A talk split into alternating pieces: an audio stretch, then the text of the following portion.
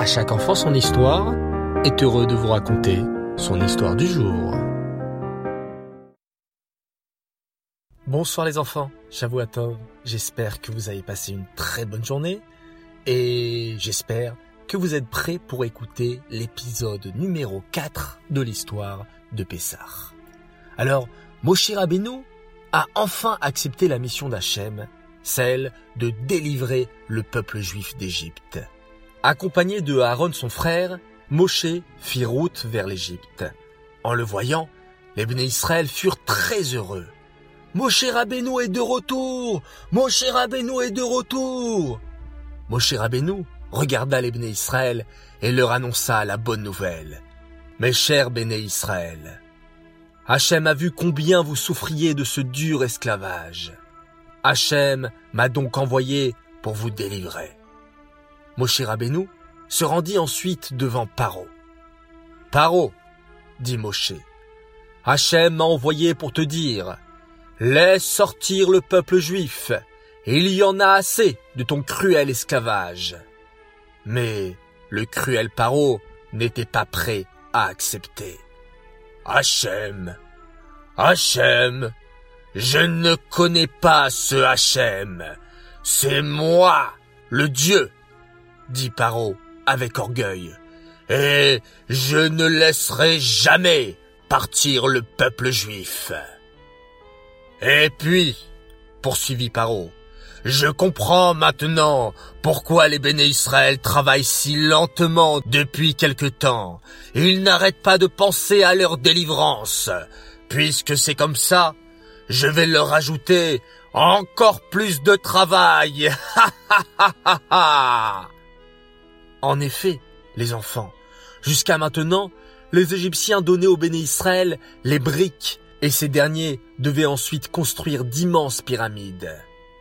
Mais, à partir de maintenant, ricana Paro, les béné Israël devront eux-mêmes aller chercher la paille dans les champs et fabriquer les briques tout seuls. Ha ha!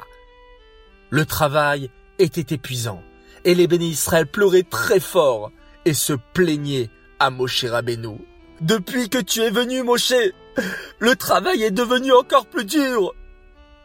Moshe Rabbeinu se tourna alors vers Hachem. Hachem, sauve ton peuple. Hachem dit alors à Moshe. Moshe, Paro est un homme cruel et têtu. Je vais lui envoyer dix plaies terribles, et tu verras qu'à la fin, Paro laissera sortir le peuple juif. Tiens, vous les connaissez ces dix plaies, les enfants? Oui, j'en suis sûr. Alors, allons les chanter ensemble. Dame le sang, fardé à les grenouilles, qui nîmes la vermine, arrove les bêtes sauvages, et la peste, chérine les ulcères, barade la grêle, arbé et les sauterelles, rocher, l'obscurité, macat des chorotes, la mort des premiers-nés. Bravo les enfants, vous êtes exceptionnels. Alors, commençons par la première, le sang bien sûr. Le lendemain matin, très tôt, les Égyptiens trouvèrent le Nil, le grand fleuve de l'Égypte, d'une couleur rouge inquiétante. Du sang Oui les enfants, toute l'eau du Nil était transformée en sang. Berk Les Égyptiens mouraient de soif. Même lorsqu'ils pressaient du jus d'un fruit, par exemple d'une pomme ou d'une orange, c'était du sang qui sortait. Tandis que chez les Juifs, l'eau ne manquait pas.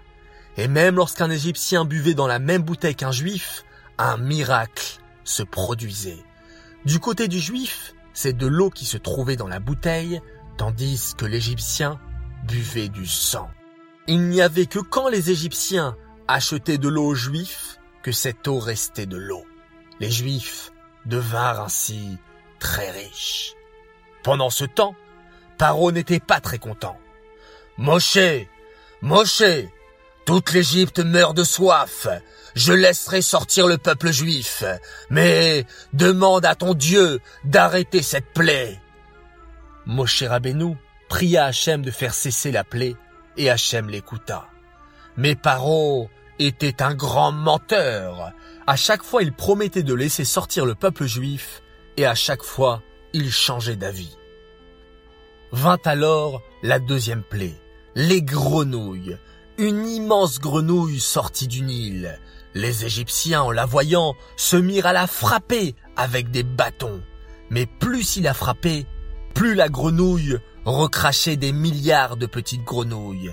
Et ces grenouilles envahirent toute l'Égypte. Imaginez les enfants, ces grenouilles rentraient dans les maisons des Égyptiens, sautaient dans leurs lits, se cachaient même dans leurs chaussures, et quand les femmes égyptiennes faisaient des gâteaux, les grenouilles rentraient même dans les fours en croissant. Quoi, quoi, quoi Une vraie catastrophe. Puis Hachem envoya la plaie des poux. Les Égyptiens n'en pouvaient plus de se gratter. Ils se grattaient, ils se grattaient, ils se grattaient, aïe aïe aïe aïe aïe aïe aïe. Mais leur souffrance n'était pas finie. Hachem envoya la quatrième plaie. Des milliers de bêtes sauvages envahirent l'Égypte. Un vrai zoo dans toute l'Égypte. Des lions, des ours, des éléphants, des tigres attaquaient et blessaient les Égyptiens. Puis, ce fut la peste. Connaissez-vous ce mot, les enfants? La peste. C'est une terrible maladie qui tue les animaux. En très peu de temps, tous les troupeaux des Égyptiens furent tués par cette terrible maladie. Les Égyptiens étaient désespérés, mais loin d'être au bout de leur peine, car la sixième plaie, les ulcères, les fit terriblement souffrir. Ouille Aïe Ouille D'énormes boutons recouvrirent tout le corps des Égyptiens.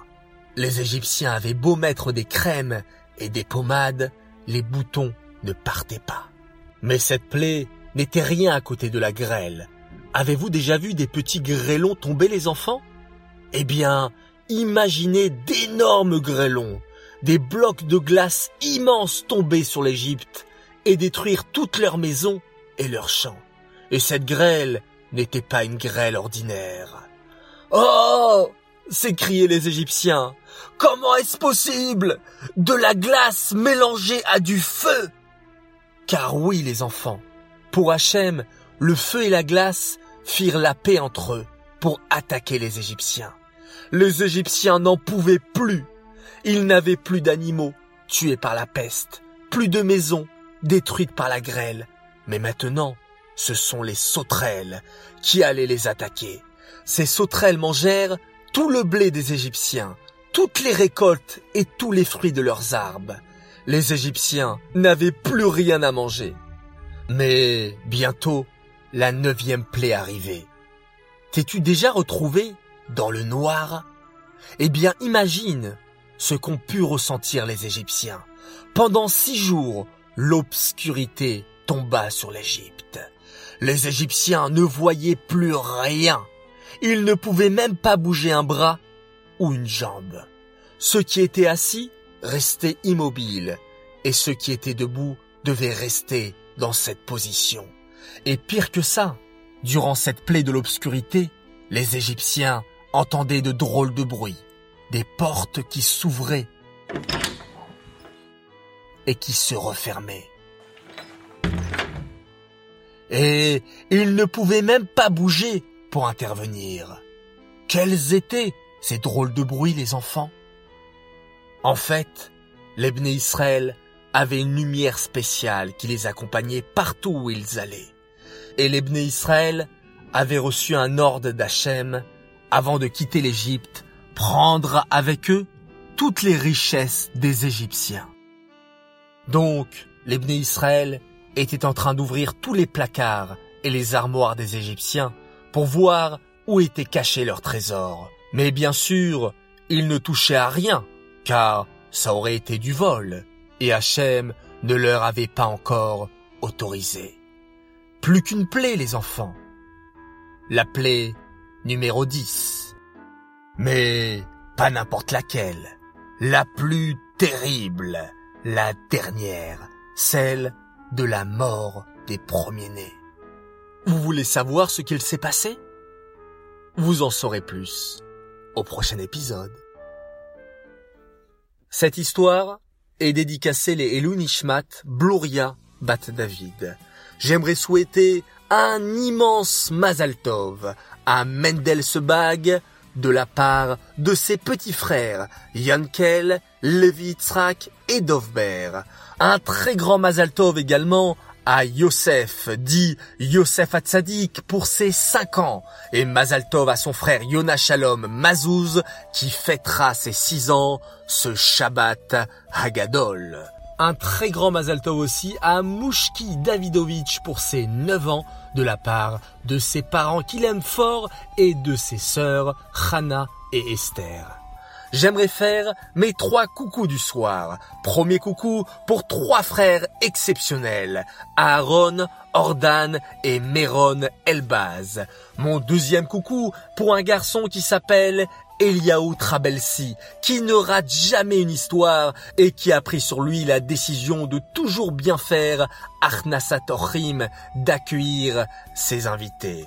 Et enfin, mon troisième coucou pour Gila, Arié, Teila et Aharon Elgadé de Sarcelles. Enfin, j'aimerais dire un grand bravo à Elia Shimon Parienté qui m'a fait parvenir un joli dessin où je découvre une nouvelle rue en France. Et vous savez comment s'appelle-t-elle? Elle s'appelle la rue de À chaque enfant son histoire. Ce extraordinaire Mazaltov. Voilà les enfants, j'espère que cet épisode numéro 4 de l'histoire de Pessah vous a plu. Je vous dis à très bientôt, je vous souhaite Lailatov et on se quitte en faisant un merveilleux schéma Israël.